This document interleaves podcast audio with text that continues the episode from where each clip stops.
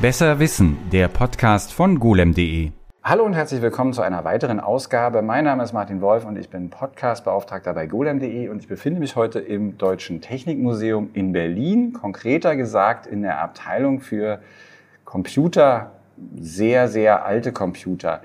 Mit mir ist hier Eva Kudras. Hallo Eva, was machst du im Deutschen Technikmuseum und wieso sind wir in der Computerabteilung?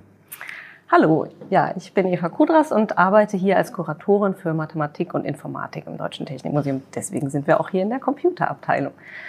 Genauer gesagt geht es hier vor allem um Konrad Zuse und Konrad Zuses Computer. Wir sitzen hier vor einer riesigen Maschine, die aus lauter Metallteilen zusammengebaut ist. Das sind wahrscheinlich über 30.000, man weiß es nicht mal genau obwohl die Maschine, jetzt würde man annehmen, wenn, die, wenn man nicht genau weiß, ob die aus 30.000 besteht oder nicht, ist die wahrscheinlich ziemlich alt. Dabei ist die überhaupt nicht alt. Die ist nur deswegen ähm, so besonders, weil sie aus einer alten Maschine hervorgegangen ist, die nie gebaut wurde. Also die, die originale Maschine von äh, diese, diese, nee, da schüttelt Eva Kudras schon den Kopf. Okay, ich überlasse es dir. Also das Original, ähm, diese Z1, die hier steht, ist 1936 bis 38 in Berlin gebaut worden. Also Konrad Zuse hat im Wohnzimmer seiner Eltern angefangen, sein, seine Idee vom Computer zu realisieren. Der hat das natürlich damals noch nicht Computer genannt, sondern Rechenmaschine, Rechenanlage dann später. Und Versuchsmodell, also diese Maschine hieß auch ursprünglich nicht Z1, sondern V1, was dann okay. wie man sich vorstellen kann, nach dem Krieg nicht, mehr so, der Name, nicht mehr so der Hit war. Dann hat er es eben in, nach seinem Nachnamen Zuse 1 genannt, Z1. Und das war der Prototyp, den er eben in den 30er Jahren gebaut hat, weil er gesagt hat, ähm, das muss irgendwie noch mehr geben als diese klassischen mechanischen Rechenmaschinen, wo man einfach Aufgabe für Aufgabe eintippt, sich oftmals vertippt, ähm, man eben gerade bei diesen baustatischen Berechnungen, die er machen musste, unglaublich viel Aufwand hatte, ähm, eben einzelne Rechnungen und die Gleichungssysteme in Rechnungen zu übersetzen und die dann jeweils abzuarbeiten. Seine Idee war, sowas komplett automatisiert zu machen. Also vom Lochstreifen gesteuert und eben frei programmierbar. Und das ist die Idee des Computers. Speicher, Prozessor, Lochstreifen oder Programm, ähm, die er hier realisiert hat. Und genau, deswegen ist es eines unserer Highlight-Objekte hier im Museum, der erste Computer, der eben in den 30er Jahren in Berlin gebaut wurde. Aber also wieso ich da jetzt drauf gekommen bin, dass der so nicht gebaut wurde, ist, weil der ja so, also ich dachte immer, der hätte dann nicht funktioniert. Genau. Ah, der wurde. Dann ist das die, der feine Unterschied. Er ist natürlich, also ne, Zuse hat natürlich, das war mir auch klar, dass er gebaut hat und auch die Geschichte mit dem Wohnzimmer kannte ich, dass er zwei Jahre lang das Wohnzimmer seiner Eltern belegt hat, um darin ähm, diese Maschine zu bauen. Genau, und was ich meinte war, dass sie halt dann, so wie er sie dann gebaut hat, nicht funktioniert hat. Warum eigentlich nicht? Na, das Problem war schon, dass das eine sehr komplizierte oder komplexe Maschine äh, war, eben aus vielen, vielen metallischen Bauteilen und Schaltungen, die er da zusammengesetzt hat. Und er hat die aber mit ganz einfachen Mitteln gebaut. Also er hatte kein, äh, keine Finanzierung. Es war wirklich ähm, sein persönliches Projekt. Er hatte ein bisschen Geld von seiner Schwester, von Studienkollegen bekommen, aber letztlich ähm, hat er mit dem, was er eigentlich ähm, vorhanden hatte, also Weißblechdosen und ähnlichem, hat er die auseinandergesägt, plattgeklopft, hier wieder zusammengebaut und mit einer elektrischen Laubsäge ähm, das alles auseinandergeschnitten kann man sich vorstellen, dass solche ähm, ja, unpräzise gefertigten Teile nicht unbedingt ähm, dazu führen, dass man da am Schluss eine präzise Maschine hat, die dann eben ähm, einfach mal so eben ein bestimmtes Gleichungssystem äh, ausrechnen kann. Also ich meine, es ist schon aber auch trotzdem bewundernswert, da dran zu bleiben. Also ich meine, mal abgesehen davon, dass mir jegliche Fähigkeiten fehlen würden, das generell überhaupt zu wagen, würde ich wahrscheinlich auch irgendwann dann denken, ja, also eine Weißblechdose, ich kann nur so viel mit Weißblechdosen machen. Und das, was ich aber eigentlich will und was seine Vision war und was er ja selbst eben wusste, war, dass die Toleranzen da doch recht gering sind bei den mechanischen äh, Bauteilen. Weil, wie du schon gesagt hast, müssen wir aber nochmal sagen, dieser Computer ist komplett mechanisch. Es gibt keine integrierten Schaltungen. Es gibt in, in der Version ja noch nicht mal eigentlich Elektrik. Also es gibt ja auch nicht mal irgendwas, was mit Strom angetrieben wird, sondern es gibt zwei Kurbeln, die bestenfalls gleichzeitig in einer bestimmten Ab, also Abfolge gekurbelt werden müssen und die dann diese ganzen Tausenden von kleinen Teilen äh, auf eine bestimmte Art und Weise bewegen und dann das machen, was ein heutiger Rechner eben auch macht. Das heißt, Daten, ein, also Eingabe aufnehmen, die Daten aufnehmen, in einen Zwischenspeicher packen ähm, und für die weiteren Berechnungen da vorhalten und dann die Berechnung selbst durchführen und dann auch noch das Ergebnis ausgeben. Also das ist eigentlich in den 30er Jahren so ein bisschen, also ich meine, das ist auch heute unvorstellbar. Also so ein Ding zu bauen ist äh, ein ziemlicher Wahnsinn. Also er hatte eine sehr starke Vision offensichtlich, dass er das auch hinkriegt. Er wurde auch eigentlich mehr oder weniger desillusioniert von seinem Umfeld. Also er hat mal so einen Berliner Rechenmaschinenfabrikanten gefragt, ob er ihn unterstützen würde. Und der hatte gesagt, Panke heißt er, ach, es ist schon alles erfunden, was im Bereich der Rechenmaschinen erfunden werden kann. Also äh, keiner hat eigentlich an diese Idee so richtig geglaubt. Eben seine Studienfreunde haben ihn unterstützt, seine Eltern. Und das finde ich eben auch immer wieder faszinierend, dass sie wirklich da mehr oder weniger die Wohnung freigeräumt haben. Insofern kann es eigentlich nur so sein, dass Zuse einen starken Willen und eine starke Vision hatte, dass es klappen muss. Und letztlich ähm, muss man einfach dazu sagen, diese Maschine hat also das ganze Grundprinzip und die, die Idee, hat, die er hatte mit binären Schaltern, mit ähm, wirklich ähm, diesen, äh, also auch mechanischen Schaltern, prinzipiell hat das alles funktioniert. Es ist ein, das, der Prototyp eines Computers. Aber die Bleche haben sich natürlich immer wieder verhakt. Und also die Maschine ist schon auch gelaufen. Also es gibt Zeitzeugenberichte, dass die Maschine gelaufen ist. Sie war jetzt nicht komplett untauglich. Sie war einfach nur sehr fehleranfällig. Und das ist eben der, der Unterschied. Also die Maschine wurde gebaut. Es war jetzt nicht nur eine Idee im Kopf und, und man hat damit auch gerechnet, aber man hat halt äh, immer wieder Fehler und Verklemmungen gehabt, die, die letztlich nicht dazu geführt haben, dass man mit diesen Prototypen wirklich dann äh, irgendwie was anfangen konnte. Also jetzt produktiv oder äh, weitergehend, dass äh, Konrad Zuse jetzt äh, gedacht hat, man könnte jetzt vielleicht das, also für die Wissenschaft oder die Technik wirklich einsetzen. Da hat er dann, ist er dann auf die Relaistechnik umgestiegen mit der Z3. Genau, er hat ja weitergemacht. Es gibt noch weitere Rechner von ihm. Es gibt auch weitere Rechner, die hier stehen. Also hier sitzen wir äh, neben der Vitrine, da steht Z33 dran. Dann weiß ich, steht hier um die Ecke noch der, das ist der Z3? Z3, ja. genau, der Nachbau. An dem, an dem sein äh, Enkel. Sohn? Sohn. Sein Sohn, ja. Sein Sohn noch arbeitet. Also den habe ich ja auch schon getroffen. Wieso wir uns überhaupt hier treffen, da kommen wir auch noch zu. Und auch dazu, wieso es von der Z1 nun unbedingt einen Nachbau geben musste. Denn wie gesagt, wir sitzen vor diesem vielen Metall ähm, in einer Vitrine.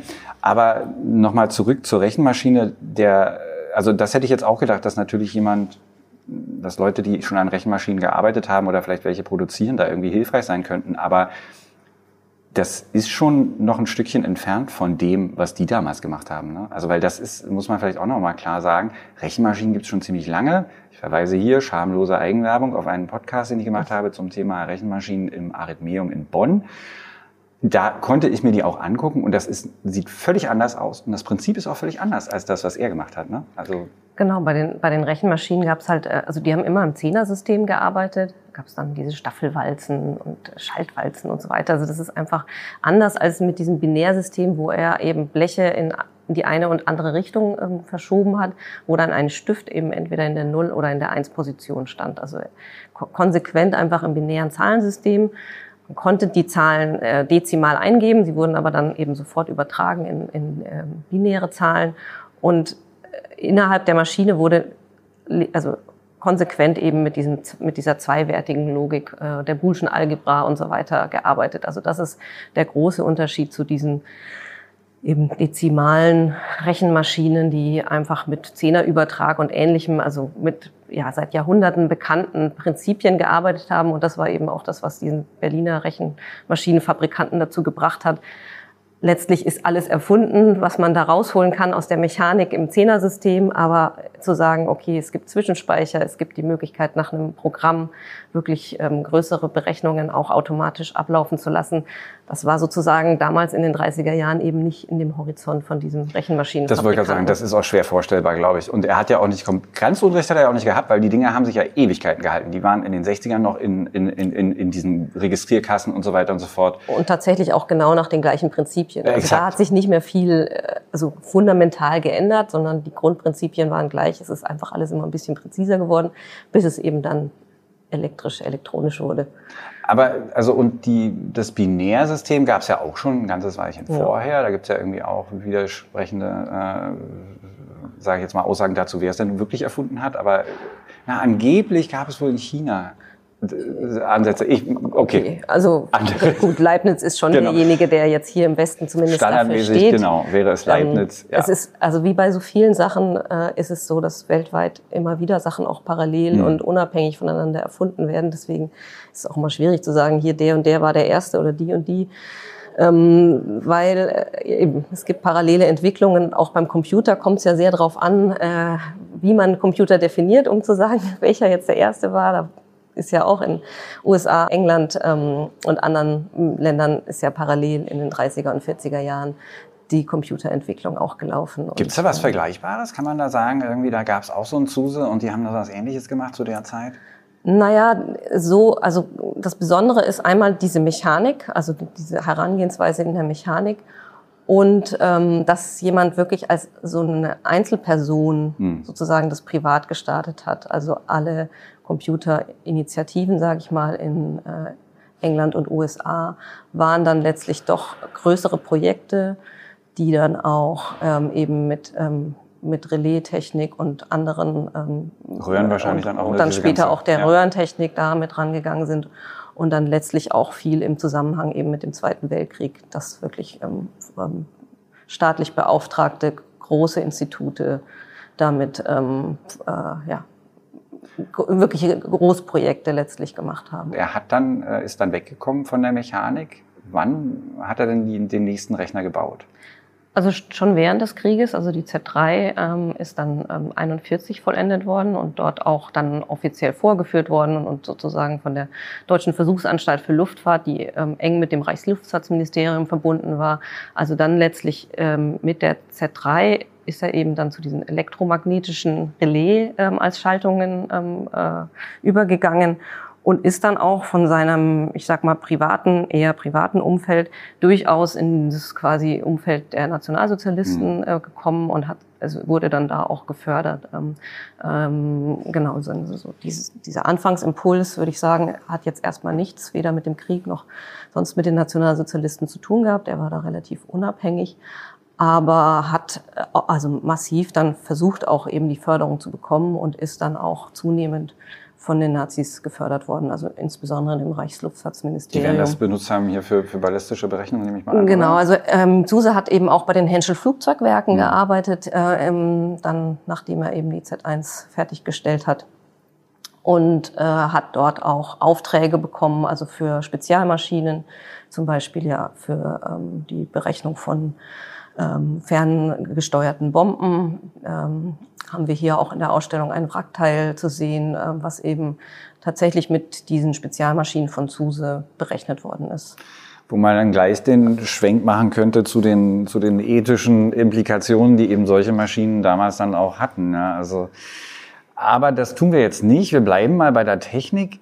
Dann ist doch die Frage, also er hat diesen Prototyp gebaut, der ist zerstört worden im Krieg, ne? Genau, der ist bei einem Bombenangriff auf Berlin zerstört worden. Und dann hatte man ja schon Relaistechnik und dann sind wahrscheinlich nochmal zehn Jahre vergangen und inzwischen waren dann auch schon die Röhren irgendwann fast abgelöst und man ging in Richtung integrierte Schaltkreise und es gab aber trotzdem die Idee, diese Maschine nochmal zu bauen. Warum? Ja, Zuse war schon 75 Jahre, so Mitte der 80er Jahre, hat er dann gesagt, er möchte eigentlich jetzt in seinen alten Tagen nochmal nachweisen, dass diese Maschine prinzipiell funktionsfähig war. Also er hatte die Idee, die Z1 ähm, jetzt eben fürs Deutsche Technikmuseum oder das damalige Museum für Verkehr und Technik nachzubauen, um auch der Öffentlichkeit zu zeigen, dass seine Maschine damals in den 30er Jahren funktionsfähig war. Wir hören jetzt so ein bisschen im Hintergrund äh, Geräusche. Wir sind nämlich vor den offiziellen Öffnungszeiten im Museum. Ähm, also nicht wundern, es klappert immer mal. Also er wollte, er wollte, wollte er beweisen, dass er da sozusagen der Erste war? Wollte, oder wollte er beweisen, dass sie, dass sie einfach nur grundsätzlich funktioniert hat, weil das angezweifelt wurde? Ja, also es, es war jetzt auch nicht so, dass es jetzt wie so eine Art ähm, gerichtlicher Beweis war, aber es war ihm ein Anliegen, einfach nochmal zu zeigen, dass die Grundidee, die er da hatte in den 30er Jahren, prinzipiell funktioniert hat. Und äh, dann hat er eben äh, zusammen mit dem Museum und der Firma Siemens und noch vielen verschiedenen anderen Partnern, die als äh, äh Finanzier, also die das finanziert haben, die das ganze Projekt mitgetragen haben, hat er dann eben beschlossen, ähm, er wagt es nochmal, diese Maschine nachzubauen. Und das hat er natürlich nie alleine gemacht. Also, und es waren auch keine Weißblechdosen mehr im Spiel, sondern inzwischen hatte sich die Technik ja dann schon um einiges weiterentwickelt. Und am Ende fiel diese Herkulesaufgabe zwei Menschen zu, die eigentlich noch mitten im, nein, nicht mitten im Studium, die aber am Ende ihres Studiums waren, ja. Genau, also Zuse hat erst relativ alleine damit angefangen, das zu bauen, ähm, die in seinem Atelier in Hünfeld und hat dort ähm, die Unterstützung natürlich von der Firma Siemens, also die jedes Blech, das er sozusagen gezeichnet hat, haben die dann äh, Drahterosion, mit per Drahterosion gefertigt, also erstmal CAD entworfen und sehr präzise eben äh, gefertigt. Letztlich ähm, ja, war Zuse aber zum einen schon relativ alt, also er hatte auch in der Zeit dieses Nachbaus dann einen kleinen Herzinfarkt, war dann eigentlich äh, gar nicht mehr so fähig, jetzt den ganzen Tag dran zu arbeiten und hat dann ähm, zwei Studenten gefunden, die ihm bei dem Zusammenbau letztlich dieser ganzen Teile helfen sollten. Ähm, das waren Studierende äh, des Maschinenbaus, also ähm, namentlich Dietmar Saupe und Ursula Schweier, die letztlich, wenn man das so sagen kann, wirklich am Schluss diesen, diese Maschine überhaupt fertiggestellt haben. Also ohne die beiden wäre das nicht, hätte das nicht funktioniert, bin ich mir relativ sicher. Also da hat er, glaube ich, auch Glück gehabt, dass er die beiden gefunden hat. Ja. Also weil ich, das, ist, das eine ist, man studiert Maschinenbau, das andere ist, äh, man kommt an so ein Projekt, aber das dritte ist dann auch noch, das wirklich zu Ende zu führen und zu einem, also wirklich guten Ende. Da ähm, weise ich nochmal darauf hin, das verlinken wir in den Shownotes, gibt es auch ein sehr interessantes Interview mit dem Herrn Saupe, wo er so ein bisschen in die Tiefe geht, äh, wie, wie so die letztendlich die Umstände damals waren. Denn es ist zwar so gewesen, dass die beiden die Maschine nachbauen konnten und auch zum Laufen bekommen haben. Mit großem äh, Bahnhof wurde die dann sogar vorgeführt.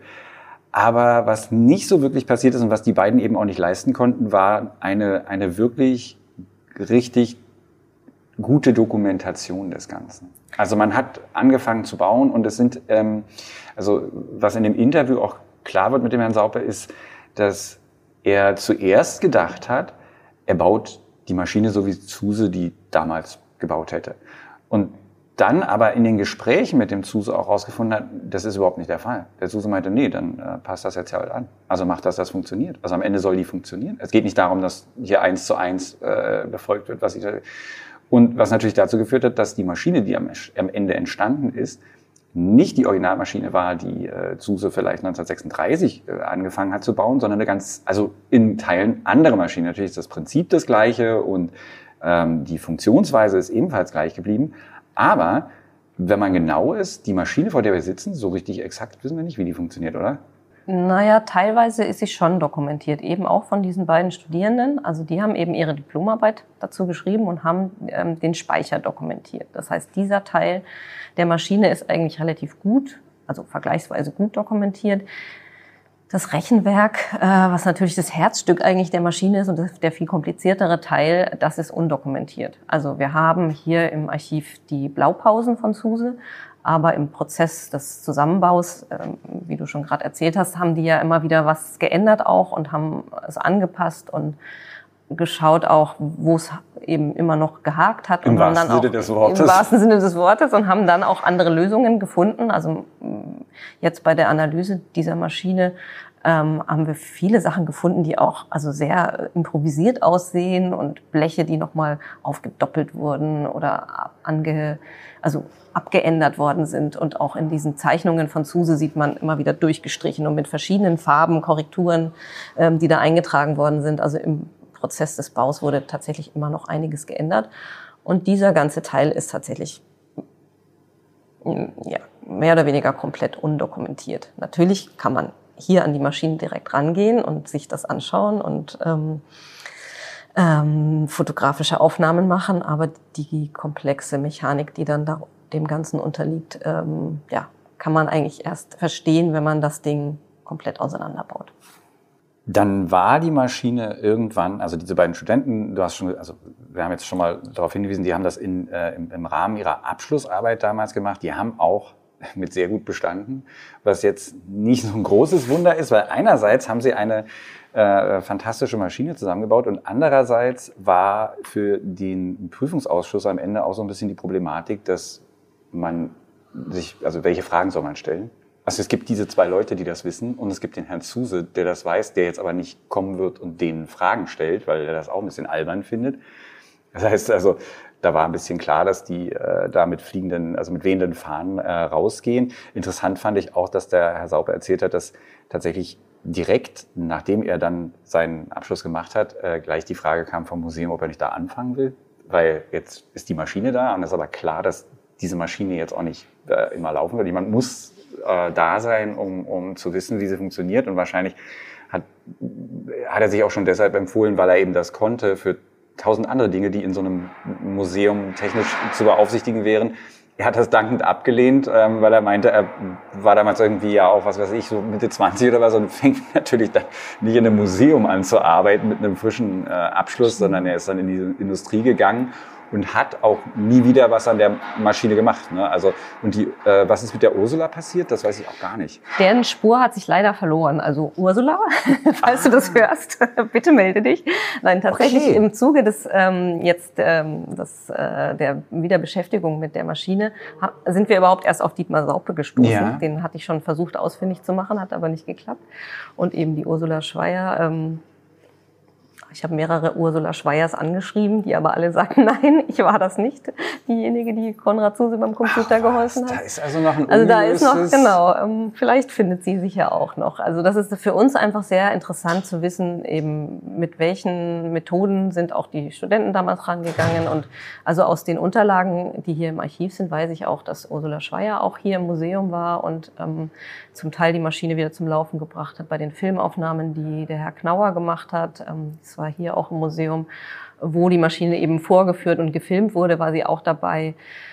Also das sind alles so Informationsquellen, die uns einfach jetzt, weil eben der, der Dokumentationszustand der Maschine so mittelprächtig ist, ähm, uns natürlich total viel weiterhelfen, um die Maschine wieder zum Laufen zu bringen, womöglich. Ja, ja. Also gut ist die Frage, ob man sich dann noch so an Details erinnert, aber ja. interessant ist ja auch, dass die beiden, also der Herr Sauber und die Frau Schweier, die hatten schon auch eine Arbeitsteilung. Ne? Also der, äh, die waren für Unterschied, also sie hatten sich das reingeteilt, also ich weiß nicht, ob das so organisch wahrscheinlich passiert ist, aber das, äh, die hatten verschiedene Arbeitsschwerpunkte. Ne?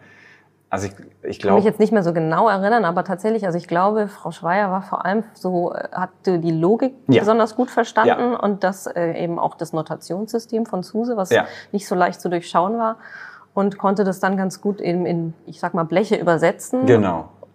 Und der maschinenbauliche der, Teil äh, äh, oblag dann halt eher dem, also ich, aber das also kommt genau in dem Interview äh, von, mhm. von, von dem Dietmar Sauper ganz gut raus. Und äh, dass, dass sie da eben wirklich sozusagen die Maschine verstanden ja. hatte äh, und sich da und dann ist ja das nächste, du hast gerade schon gesagt, die Notation. Es ist natürlich so, dass die Unterlagen, die Zuse hinterlassen hat, die waren in Steno und aber nicht Steno, Standard Steno, was jetzt jeder irgendwie so kann. Also die, die, die beiden hatten auch am Anfang, die das nachbauen wollten, natürlich das Problem, erstmal rauszufinden, was denn auf diesem Papier da überhaupt mhm. steht. Und sind dann zu, zu, einer, zu jemandem gegangen, ich glaube eine Frau oder weiß ich nicht wer, die Steno konnte, haben dir das hingelegt und gesagt, so, das wäre halt schön, wenn wir das jetzt mal in äh, Original, äh, wenn wir das in lesbar hätten. Und die meinte, nee, das äh, ist aber kein normales Steno, das kann jetzt gar nichts, da können wir jetzt nichts machen. Genau, das war auch insgesamt sehr schwierig für das Aufarbeiten des äh, Nachlasses von Konrad Zuse, das liegt ja im Deutschen Museum in München.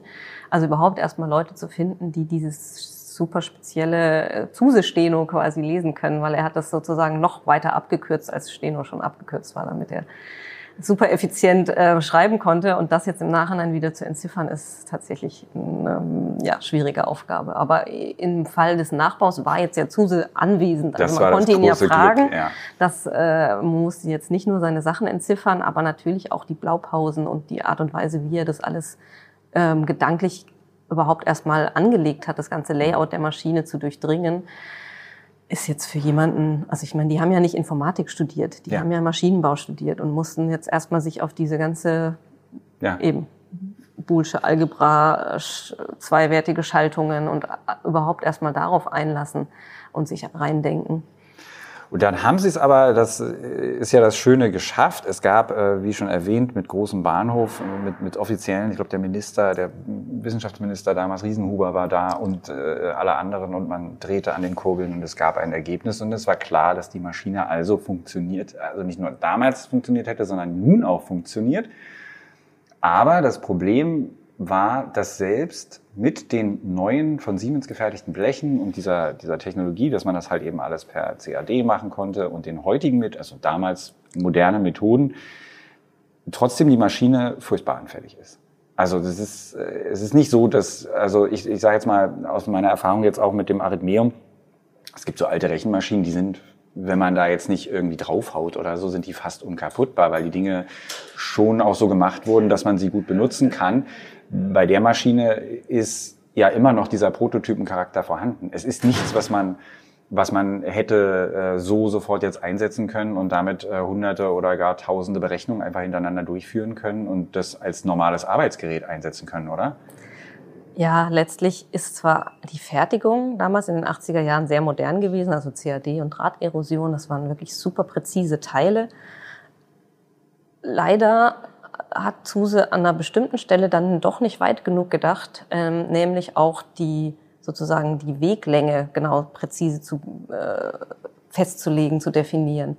Also nicht nur die Blechform, sondern auch den Impuls. Also es gibt ja ganz viele Impulsstangen, die sozusagen die Bewegung durch die Maschine schieben, wo dann ja, eben das eine Bit, sage ich jetzt mal, vom. Es wandert, der, man kann dem auch zugucken. Genau, man kann ne? dem zugucken, man kann es auch hören. Also das Tolle ist wirklich, dass die Maschine, wenn sie funktioniert, laut rechnet ja. und, und visuell nachvollziehbar oder zumindest in Ansätzen nachvollziehbar eben ähm, die einzelnen Bits in der Maschine quasi wandern, also von der Eingabe ins Rechenwerk, in den Speicher und dann eben vom Zwischenspeicher wieder zurück ins Rechenwerk und so weiter. Das ist natürlich was, was ähm, in der ich sag mal, Blackbox-Technologie, äh, die wir alle von außen nicht, der wir nicht zugucken können, wie unsere Computer normalerweise funktionieren, ist das ein großer, ein großes Pfund, mit dem wir hier im Museum wuchern können, dass man das sehen und eben auch ansatzweise nachvollziehen kann. Das ist einerseits toll, andererseits eben das, was Zuse eben nicht bedacht hat, ist wirklich die, ähm, diesen Impulsweg, den der für eben jedes bestimmte jede, jede Operation, jede Rechen, jede Rechen macht halt sozusagen, dass eine Bewegung stattfindet, die immer weitergegeben wird und wo, wodurch sich dann äh, sozusagen vorhandene Toleranzen aufaddieren, oder? Ist das, genau, das danke, ist, glaube ich, ja. ja. Das ist sozusagen das Problem. Also äh, ähm, er hat eben nicht gesagt, ähm, das Blech bewegt sich jetzt hier vom Punkt 0,1 zum Punkt 0,2, sondern hat gesagt, hier gibt es eben den Impuls und dann ab einem bestimmten Punkt kommt dann eben das, der nächste, das nächste Blech ins Spiel. Also das ist eigentlich nicht sehr präzise definiert. Und dementsprechend addieren sich die Toleranzen und es kommt wieder zu Verklemmungen. Und je nach Rechenoperation auch, ist das weniger schlimm oder schlimmer. Also äh, tatsächlich gerade am Anfang, also wenn man eine Zahl dezimal eingibt und die umwandelt in eine binäre Zahl, dieser Prozess, wo man denkt, ach, das ist eigentlich was relativ Simples, braucht so viele Schritte innerhalb der Maschine, dass schon allein dadurch ähm, es sein kann, dass eine Rechnung eigentlich nicht losgehen kann, mehr oder weniger, weil die, die Zahl nicht richtig umgesetzt wird in die binäre, also die dezimale Zahl in die binäre Zahl. Also mit anderen Worten, er hat eigentlich mehr oder minder das so geplant, äh, interessanterweise wirklich, wie du schon gesagt hast, ne, alles im Detail geplant und hat aber im Großen und Ganzen ähm, praktisch den, den besten, das bestmögliche Szenario, ne, ohne das Material zu berücksichtigen, angenommen. Also so, als ob man im luftleeren Raum, also wenn man ja. die jetzt bauen würde am Computer, man würde die, würde die Teile irgendwie, äh, sie wären alle exakt, weil es ja eine Computersimulation ist, dann würde dann läuft wunderbar das alles, funktionieren. Genau. Aber im Aber realen es gibt halt den Weg. Also genau. es gibt jetzt den Impulsweg und der ist eben nicht richtig klar definiert. Also mich wundert es schon sehr, dass er sich darüber nicht mehr Gedanken gemacht hat. Aber letztlich also es sollte natürlich ja auch, also es sollte ja schon nah am Original sein. Ja, also das war andererseits ja das darf man nicht vergessen, im Original hat er probiert, das mit Weißblechdosen ja. zu machen. Also dass er mit dem, genau. mit dem realen, äh, mechanischen jetzt da immer davon immer sehr optimistisch würde ich das mal nennen äh, rangegangen ist, das kann man kann man schon mal so attestieren. Jetzt ist die Sache folgende. Also mal angenommen, wie du gesagt hast, ne, die, die Toleranzen haben sich aufaddiert, äh, Dinge ähm, passieren, dann äh, verbiegt sich halt so ein Blech. Und da gibt es zwei Möglichkeiten, wie sich das Blech verbiegen kann. Das Blech kann sich einerseits so verbiegen, dass wenn man jetzt gekurbelt hat und vielleicht loslässt, dann, dann löst sie die Spannung, das Blech geht wieder zurück in die Ausgangsposition, hat man noch einen zweiten Versuch, alles gut. Wenn man Pech hat, hat sich so verbogen, dass es sich nicht zurückverbiegt. Dann ist mitten in der Maschine die, was, elf Lagen an. Ach, nee, wesentlich mehr. Also wir haben jetzt eben angefangen, sie auseinanderzubauen. Also in dem einen Bereich haben wir 100 Schichten sozusagen Okay. und Zwischenschichten. In diesen, also in diesen 100 Schichten kann Ja. sich ein Blech, das ist, man muss sich das vorstellen, wahrscheinlich so zwischen 0,5 Millimeter. 0,2 bis 2 Millimeter. Also unterschiedliche Blechstärken gibt es, aber eben diese ganz dünnen Trennbleche sind 0,2 Millimeter. So, und jetzt so ein 0,2 Millimeter auf Ebene, ich sage jetzt mal 95, hat beschlossen, das war's und hat sich wirklich verformt. Dann gibt's nur die Möglichkeit, alles auseinanderzubauen, das Blech zu identifizieren, das Blech entweder gerade zu biegen, wenn man optimistisch ist, oder einfach in Anführungszeichen einfach ein neues zu fertigen, das dann da einzubauen, die Maschine wieder so zusammenzubauen und die Rechnung erneut zu probieren. Ist das richtig? Ja. Und das haben auch die Studierenden zusammen mit Konrad Zuse damals in den 80er Jahren auch wieder und wieder getan. Also das schreiben die auch ähm, und auch in den Unterlagen hier bei uns im Archiv gibt es da lange Briefe dazu, dass jetzt wieder das und das und das nicht funktioniert hat im Speichermodul, was ich nicht 12a, ähm, äh, Speichersteuerung äh, war jetzt wieder ein Fehler und deswegen mussten wir einen Tag lang das Ding auseinander und wieder zusammenbauen und haben jetzt den Fehler gefunden und äh, jetzt ist alles wieder gut.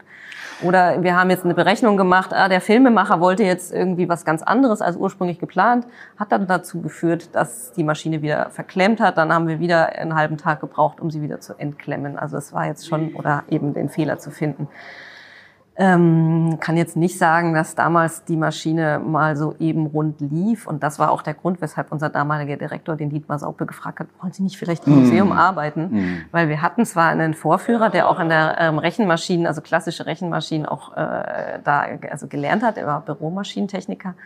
Aber auch der war komplett überfordert letztlich, ähm, wenn er jetzt das, ähm, die Maschine vorgeführt hat und gemerkt hat, irgendwo hängt ein Blech, den Fehler zu finden. Also das konnten eigentlich nur Konrad Zuse, Dietmar Saupe, Ursula Schweier, nur die drei konnten das. Und die Hoffnung, die damals noch unser Direktor hatte, dass der Vorführer, der hier schon gearbeitet hat, dass der das mal ebenso nebenbei auch lernt.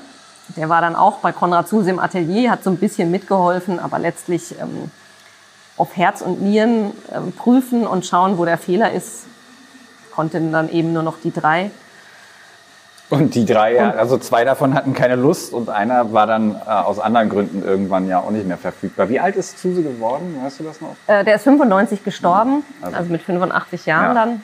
Und ist dann also immer wieder auch hier im Museum gewesen, hat dann Fehlstellen auch wieder ausgebessert. Ach was. Also er kam schon immer wieder vorbei, hat dann so sein weißes Kittelchen angezogen. Äh, Hast und- du den mal gesehen? Ja, Warst den, du da den, schon? wir haben den Kittel noch äh, bei uns im Depot, also sein, den er hier immer getragen hat. Du hast ihn da auch, hast du da schon Nein, nein, nein, nein, nein da okay. habe ich noch nicht hier gehabt. Aber was haben wir Aber da- meine Vorgängerin, die hat dann mit ihm zusammen auch zum Teil hier an der Maschine äh, versucht, eben die Fehlstellen zu finden. Und die hat halt erzählt, dass Konrad Zuse dann hierher kam und dann gesagt hat, ah, was wurde denn als letztes berechnet? Ah, das und das. Dann hat er schon eine Idee davon, in welchem Wahnsinn. Modul und auf welcher Ebene sozusagen er danach suchen könnte. Also anhand der Eingaben, die gemacht worden sind. So ist die Legende zumindest. Wahnsinn. Das Problem war aber dann eben nach Zuses Tod, dass dann ja niemand mehr da war, der Ja. letztlich ähm, diese Maschine wieder zum Laufen bringen konnte. Und sie ist, also wenn man das jetzt nochmal, ich möchte natürlich alle äh, Zuhörenden dazu anregen, ins Berliner Technikmuseum zu kommen. Nicht nur wegen der Z1, hier gibt es einen Haufen tolle Dinge zu tun äh, und zu sehen. Ich, äh, es gibt zum Beispiel unter anderem ein riesiges ähm, ein Lokschuppen, wo man man auf den, äh, ich weiß, war mit meiner Tochter äh, früher ziemlich häufig hier und wir haben jedes Mal was Neues entdeckt. Es gibt ein altes TV-Studio mit TV-Technik gibt es ähm, total viele Exponate zum Ansehen, zum äh, äh, Ausprobieren und natürlich auch ganz viel zu lernen. Also insofern würde ich sagen, auf jeden Fall eine Reise wert, aber weil wir es jetzt ja nicht zeigen können, beschreiben wir es mal kurz, die Maschine, dieser riesige, dieses, dieses Metallrechenbergwerk, möchte man nennen, befindet sich unter einer zentimeterdicken Glashaube. Denn äh, wie du schon gesagt hast, früher wurde das mal präsentiert, aber das äh, ist nicht was, was man jetzt mal eben so machen kann, also, geschweige denn, dass einfach jemand da rangeht und an dieser Kurbel dreht. Also da, das äh, wäre der absolute Albtraum sozusagen. Und jetzt ist es eben unter einer Vitrine äh, naja, eingesperrt möchte ich jetzt nicht sagen, aber eben erstmal gesichert. Seit wann ist es unter der Vitrine?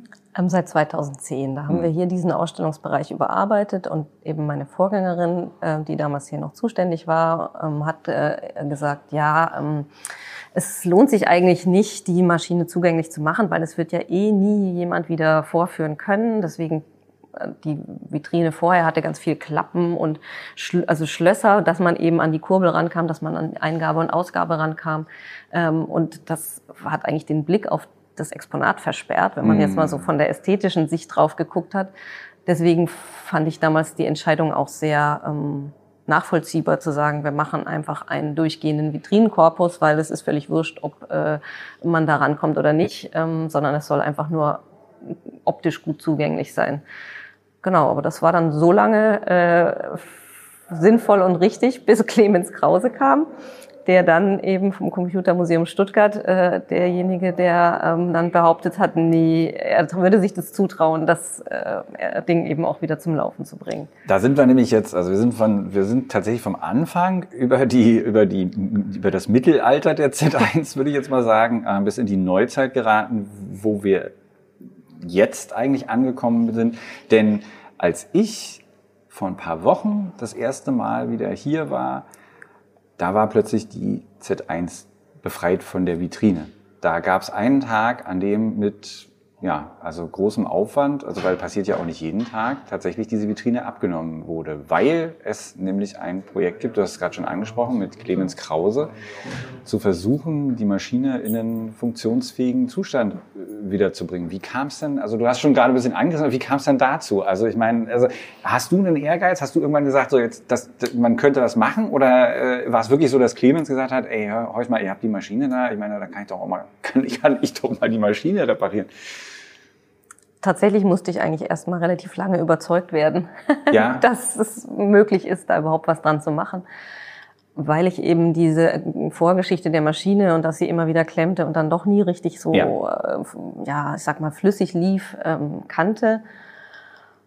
Und dann dachte, nee, das ist ein völliges Irrsinnsprojekt. Äh, also genau, aus der Perspektive der Kuratorin, die natürlich ihr, ihr Ausstellungsstück schützen möchte und nicht möchte, dass da noch irgendwie äh, Dinge passieren ist, ist natürlich so eine, so eine, so eine Abwägung. Ne? Da kommt jemand, ähm, du kennst Clemens Krause ja auch schon länger, das heißt, das ist nicht jemand, der mal eben beschlossen hat, oh, hier ist das Technikmuseum, wollen wir auch schon mal reingehen, ja klar, kann ich reparieren, sondern der Mann ist tatsächlich ähm, äh, eine ziemliche Legende auf seinem Gebiet. Ähm, ich weise hier auch nochmal schamlose Eigenwerbung darauf hin, dass äh, golem.de das äh, sein Museum in Stuttgart, an der Uni Stuttgart besucht hat. Da gibt es einen Artikel dazu und wir haben ein Video gemacht, wo Clemens Krause den äh, Röhrencomputer LGP30 erklärt. Auch ganz fantastisch, gibt's auf YouTube. Ähm, also er ist nicht nur, das muss man sagen, äh, ich, also ich weise auch darauf hin, wir werden auch noch einen Podcast mit Clemens Krause machen, natürlich, logischerweise. Aber er ist also nicht nur jemand, der Sachen sehr gut reparieren kann und sich wirklich sehr gut auskennt mit, mit der Rechentechnik in, in, in ihren, äh, all ihren Schattierungen, die jetzt nicht bedeuten, äh, okay, wir haben hier äh, alles integriert und auf einen Mikrochip eingedampft, sondern Clemens Krause kann das auch noch fantastisch erklären. Er ist auch noch, also er, er kann einem auch noch sagen, was da gerade passiert, wieso das passiert und das super rüberbringen. Das heißt, er hat dich überzeugen können. Wie, wie hat er dich überzeugen können? Na, also der, das Umfeld war das Vintage Computing Festival. Das ja. ist einfach erstmal, glaube ich, für mich ganz wichtig gewesen. Ich als Technikhistorikerin bin erstmal niemand, die ähm, einen Computer, einen alten Computer wieder äh, in Gang setzen würde. Und auch von eben diesem ganzen restauratorischen Hintergrund her zu sagen, dass man überhaupt ein Exponat aus dem Museum äh, anfasst und wieder irgendwie versucht in Gang zu bringen, war erstmal, als ich hier angefangen habe, nicht unbedingt mein ähm, mein Hobby und auch nicht, also von meiner Ausbildung her eigentlich nicht das, worauf ich jetzt geachtet habe. Aber im Zusammenhang mit dem Vintage Computing Festival, wo eben sehr, sehr viele alte Maschinen ähm, lauffähig gezeigt worden sind und dass wir hier im Technikmuseum eine Zeit lang auch ähm, vor Ort eben ausgerichtet haben, bin ich überhaupt mit diesen ganzen Leuten in Kontakt gekommen, äh, die einen ganz anderen Blick auf unsere Museumsobjekte haben, die eben sagen, ein Computer, das ist einfach, wenn man den stumm in der Vitrine zeigt, dann ist es ein Designobjekt, dann ist es eigentlich kein Computer im eigentlichen Sinne, weil das Computing macht den Computer aus und der Prozess, der dahinter läuft. Und wenn man den nicht sehen kann, dann ist es in ich sag mal im Sinne von Leuten, die das relativ strikt sehen, mehr oder weniger wertlos. Mhm. Und das hat tatsächlich meinen Blick geändert. Ich habe dann angefangen, an verschiedenen Stellen mit alten Computern eben auch ähm, die wieder in Gang zu bringen, ähm, an anderen, also mit bisschen neueren Exponaten, sage ich mal, als dem äh, hier Zuse Z1. Und da war es eben so, dass ähm, Clemens Krause mit seinem wirklich operativen Computermuseum in Stuttgart und all den Sachen, die er da schon wieder in Gang gebracht hat, äh, ich gedacht habe, also wenn es jemand schafft, dann er. Und das war dann eigentlich auch so nach einer gewissen Vorbereitungsphase und Corona, die das, wo das erstmal dann auch liegen blieb, der Moment, wo wir dann eben im letzten Jahr gesagt haben, gut, wir versuchen es jetzt einfach mal. Wir nehmen die Vitrinenhaube ab und schauen, was uns da erwartet und wie weit wir kommen. Das sagst du so nett. Wir nehmen die Vitrinenhaube ab und also schon alleine den, der Prozess, die Vitrinenhaube abzubauen. Äh, ich weiß, ich war da, die ähm, vier äh, Menschen, die das dann gemacht haben die waren auch so ein bisschen ratlos, weil sie das tatsächlich ja nicht jeden Tag machen, im Sinne von, sie machen es eigentlich nie. Und man möchte natürlich auch nicht dieses, dieses zentimeterdicke Glas zerstören. Das ist das eine, was natürlich, äh, was du jetzt so ein bisschen, ja, nonchalant.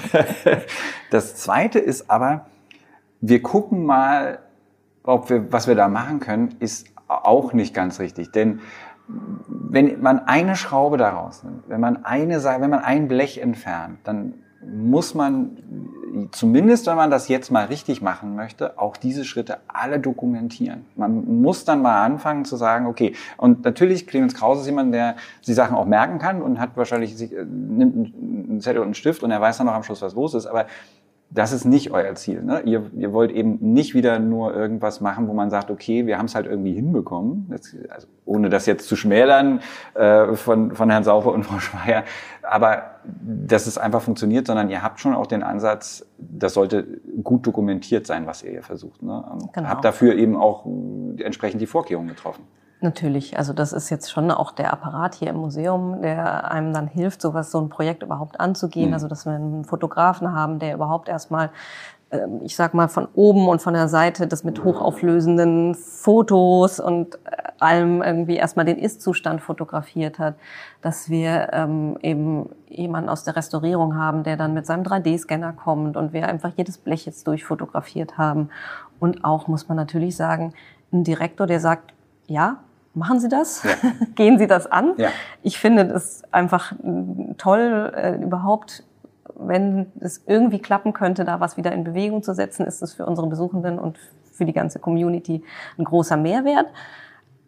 Wenn es nicht klappt, ist es halt so. Also ich hatte das schon ziemlich offen ähm, natürlich klar äh, dargelegt. Und aber die, diesen, die, das muss man einfach ähm, ja. überhaupt erstmal anstoßen und ja. ähm, befürworten.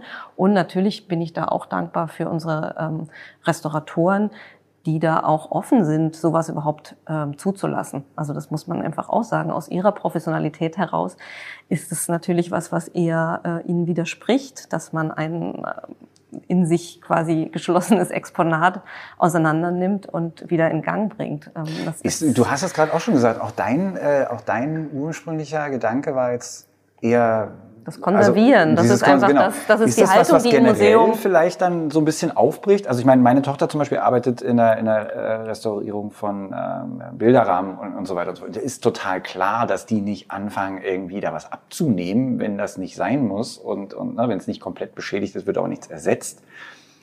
Aber bei Maschinen ist das so, das ist so ein, so ein, so ein Bewusstseinswandel vielleicht, der auch so langsam dann eintritt? Oder, oder ist das spezifisch jetzt hier aufs Museum vielleicht bezogen? Ich weiß es nicht. Also ich glaube, außerhalb von Technikmuseen äh, ist dieser Bewusstseinswandel eher nicht. Nee, also ich meine schon. Dieses genau, konservierende ich mein, ich mein Herangehensweise ist schon, ja. ist eigentlich schon die klassische und die wird, soweit ich das absehen kann, auch eigentlich nicht aufgebrochen. Aber in Technikmuseen, also das habe ich jetzt durchaus auch in anderen Museen das mitbekommen. Meine ich, ja. Dass die Technikmuseen Im vielleicht eher versuchen. Deutsche Museum da, ja. in München zum Beispiel versuchen sie auch wieder die Z1, äh, Z3 dort äh, zum Laufen zu bringen. Also die haben ja auch einen Nachbau und den unter den neuesten Sicherheitsbedenken und so weiter, den irgendwie da tauglich zu machen. Also dass man da diesen Ansatz auch weiterführt, das ähm, scheint mir schon so, weil auch für die Besucherinnen und Besucher ist es tatsächlich viel, viel spannender, eine Maschine in Funktion zu sehen. Und da ist natürlich, äh, war schon immer in Technikmuseum das Kontext, sage ich mal, das so ein bisschen anderer Blick auf die Objekte, dass mhm. eben mehr die Funktion als jetzt das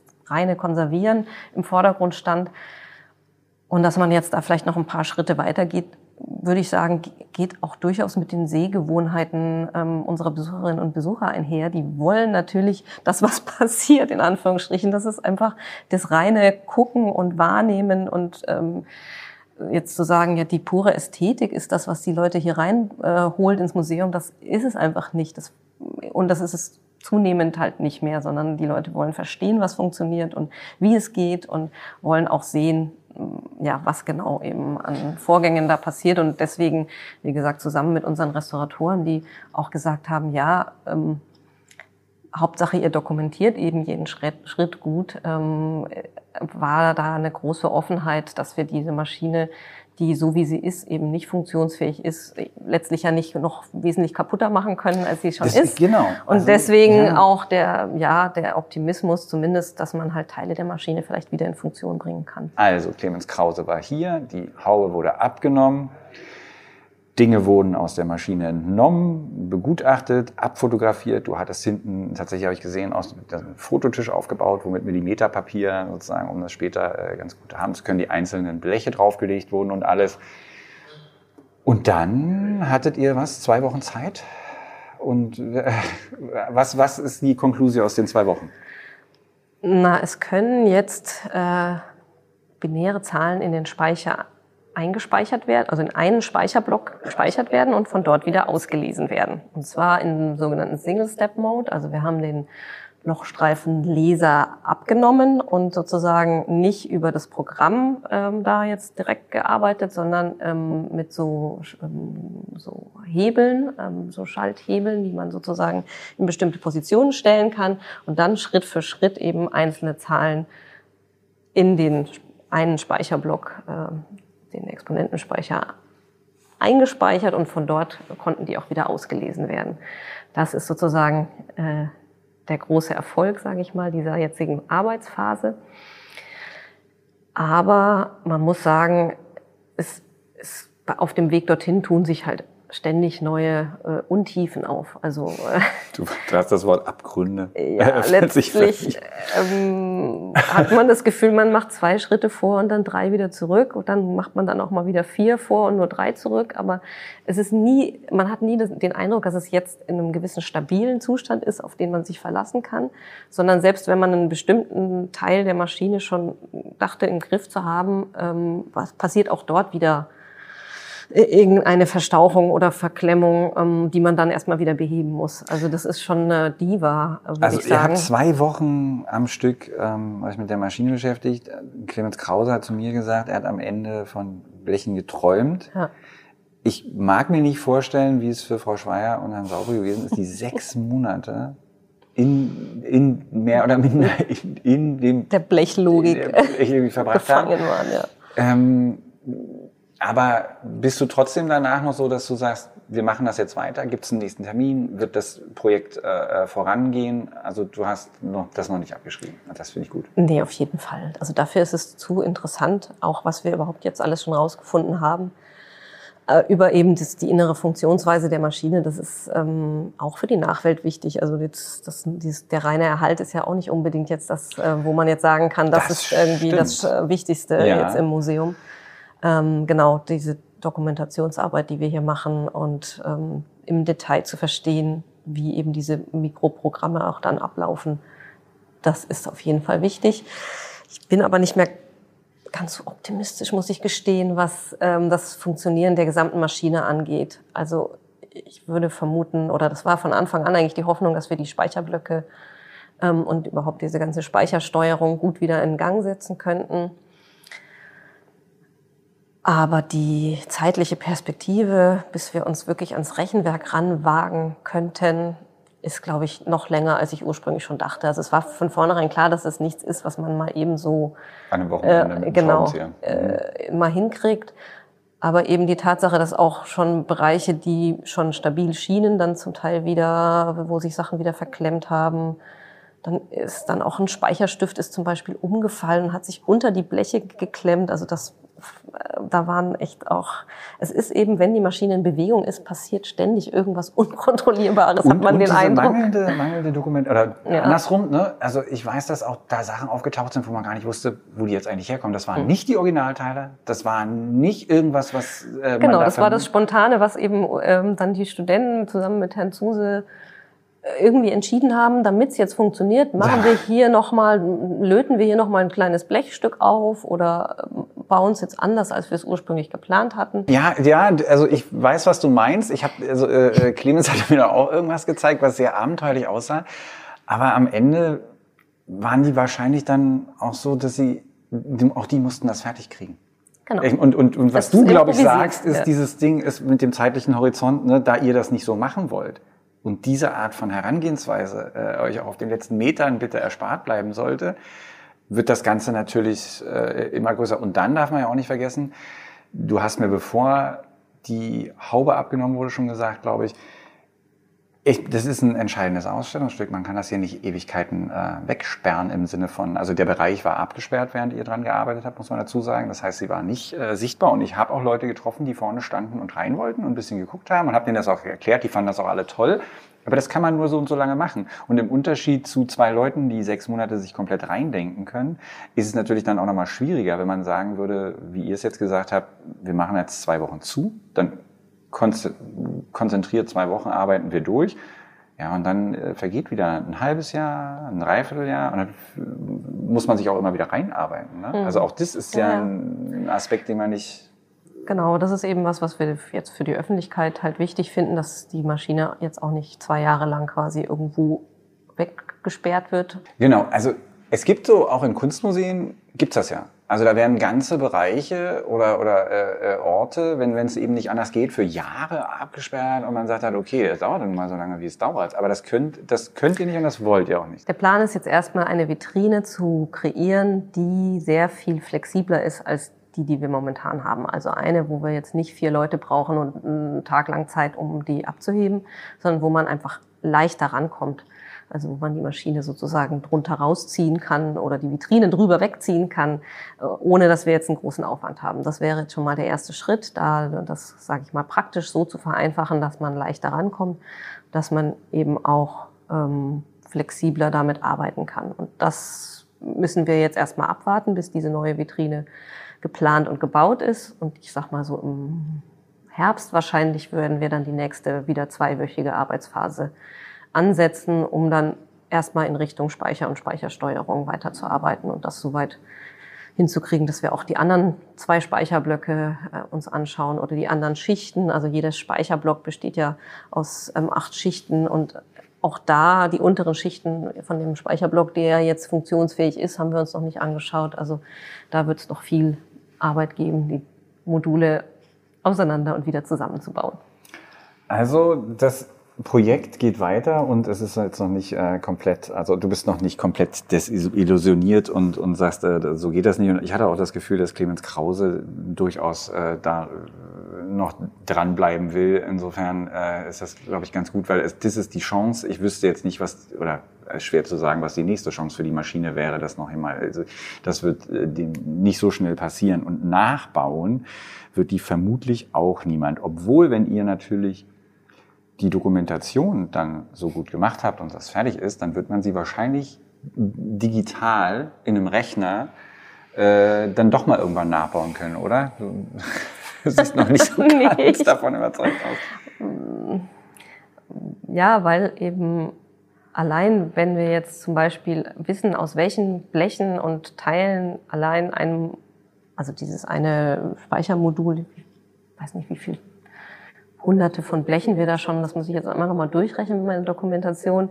Also das nur zu wissen, aus welchen Teilen es besteht, heißt ja noch nicht, dass man die Maschine wirklich im Ganzen verstanden hat. Also die ähm, Impulse, wie sie eben zum Beispiel vom Rechenwerk zum Speicher und wieder zurückkommen, also da müsste man ja komplett die Prozesse be- beschreiben. Da reicht's ja nicht, und das ist das, was wir jetzt machen, ganz stumpf, sage ich mal, die, die Bestandteile der Maschine zu beschreiben. Das ergibt aber ja noch keinen keinen Nachbau, also das ergibt noch nicht Funktionsmodell, sondern das ergibt jetzt erstmal nur seht her, die Maschine besteht aus so und so, oder dieses Modul besteht aus so und so viel Blechen ähm, in diesen und, und jenen. Lagen. Sie haben diese und diese Form und es gibt so und so viel Schrauben dazu und die Bleche sind so und so dick. Das ist jetzt erstmal, wie gesagt, eine rein materielle Beschreibung und die ähm, Funktionsbeschreibung von der gesamten Maschine, die man, wo man dann wirklich nachvollziehen kann, von der dezimalen Eingabe bis eben über alle Zwischenschritte bis dann wieder zur Zahlenausgabe.